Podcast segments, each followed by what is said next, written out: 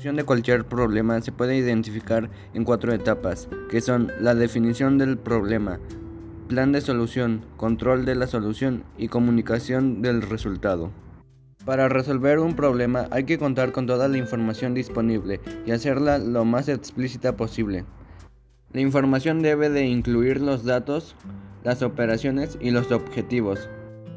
Plan de solución. Una vez definido el problema, es necesario concebir y ejecutar un plan que conduzca a su solución. A medida que avanza en la ejecución del plan, se abren nuevos caminos o surgen dificultades que obligan a modificar la concepción inicial. Concepción es el producto de una actividad creativa, a través de la cual se combinan y organizan los conocimientos adquiridos para concebir un plan que sea plausible. Ocurriendo a tanteos y ensayos, esta concepción define, aunque sea de manera general, la secuencia de operaciones y los experimentos físicos o mentales que deben efectuarse para encontrar la solución dentro de la concepción. El investigador debe de buscar las técnicas más adecuadas de trabajo, diseñar los experimentos pertinentes y, cuando sea necesario, idear y construir los aparatos de experimentación requeridos.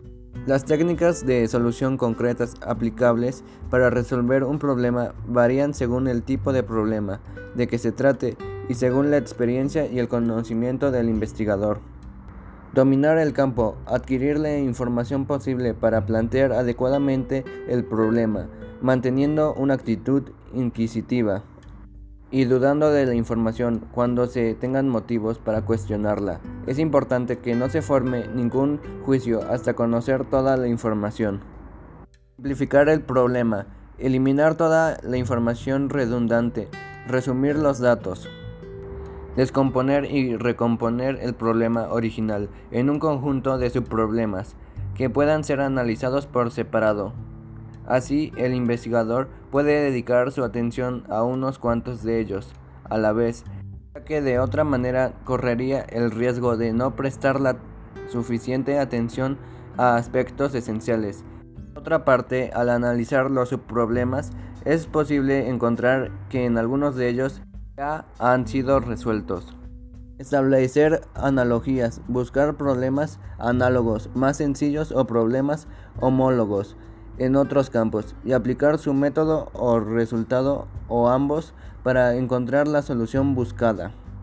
Generalizar el problema.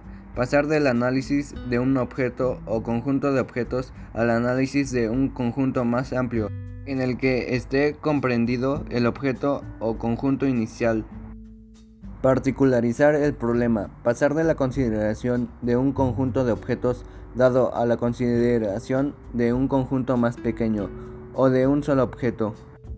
Explorar direcciones plausibles. Atacar el problema desde diferentes ángulos a la vez, tomando en cuenta todas las ideas que pueden conducir a la solución. Trabajar en retrospectiva. Determinar los estados intermedios por los que se necesita pasar para llegar a los objetos y analizar la factibilidad de alcanzarlos. Discutir el problema con otras personas y escuchar sus opiniones para generar nuevas ideas, observar detalles que se habían pasado por alto, establecer analogías o considerar nuevos enfoques.